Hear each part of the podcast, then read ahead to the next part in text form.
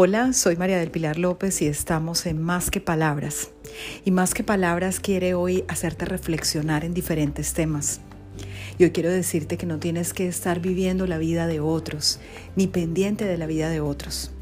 A veces las redes sociales nos invitan a estar muy metidos en la vida de los demás, que a veces vemos que es una vida perfecta y quizás la envidiamos, la anhelamos Vemos esas fotografías sonriendo en lugares maravillosos del mundo y pensamos, yo quiero esa vida.